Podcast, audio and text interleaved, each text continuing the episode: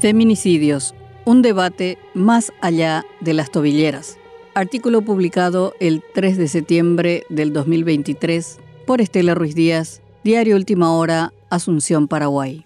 Cuando Osvaldo Zaracho, de 21 años, arrolló a su exnovia Katia Brites, de 20 años, el país contuvo su aliento y por un momento se habló un mismo idioma. El crimen salvaje fue una bomba de racimo que impactó en la sociedad y puso bajo la lupa a los organismos estatales que debían protegerla, pero no lo hicieron. El Estado le falló. Ahora está muerta y se suma a la lista negra de los feminicidios en un país cuyas autoridades se niegan a aceptar una realidad lacerante y se pierden en inútiles debates semánticos. Katia no fue una víctima silenciosa. Ella hizo lo que el Estado aconseja que deba hacer toda mujer víctima de violencia machista.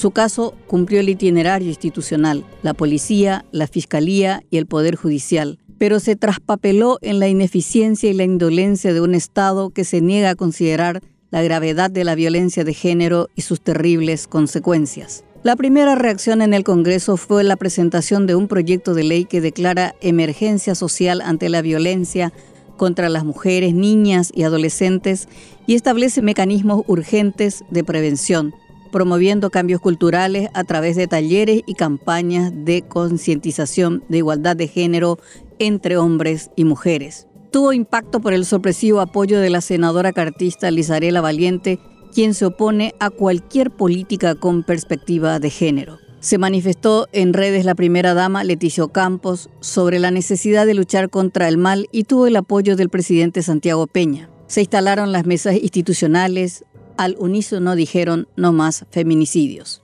Desde el Ministerio del Interior desempolvaron el uso de las tobilleras electrónicas como herramienta para casos de violencia familiar.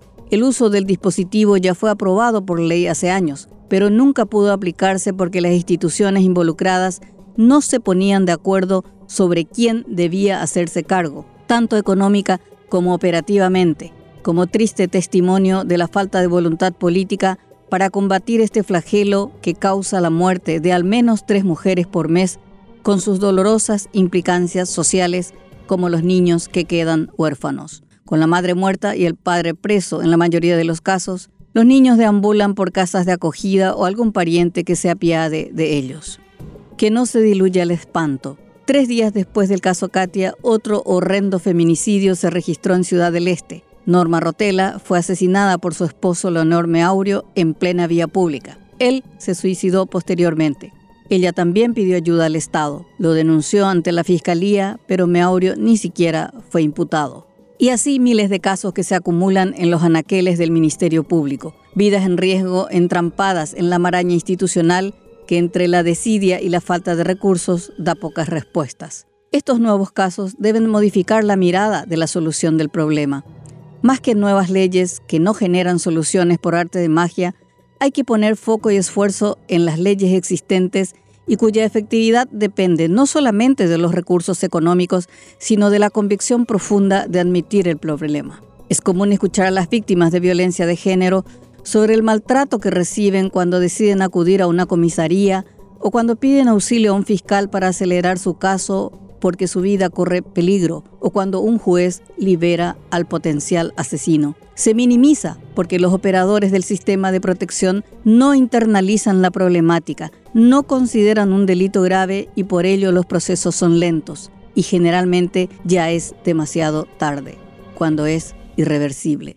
Por ello, ante la conmoción generada por el brutal arrollamiento de Katia, las autoridades deben ponerse de acuerdo sobre las causas de la problemática y asumir que la solución no pasa solamente por nuevas leyes o tobilleras electrónicas. Se trata de entender la raíz de este flagelo, que la violencia de género se sustenta en las desigualdades de poder y la dominación masculina sobre las mujeres y que el feminicidio es la cúspide de ese exceso de poder. Si no se comprende que las conductas violentas en función al género están naturalizadas y legitimadas por la cultura machista, no habrá tobilleras ni barrotes que detengan al feminicida. Por ello, el debate no se agota en el sistema penal. Para modificar la cultura machista que degrada, que mata, se necesita trabajar en los valores democráticos, entendiendo que hay que visibilizar a la mujer en toda su dimensión de derechos, en un cambio de creencias discriminatorias y violentas. Y aquí la educación es clave. Hay voluntad política para trabajar en la erradicación de este flagelo que llevará años y muchos gobiernos. Si la voluntad,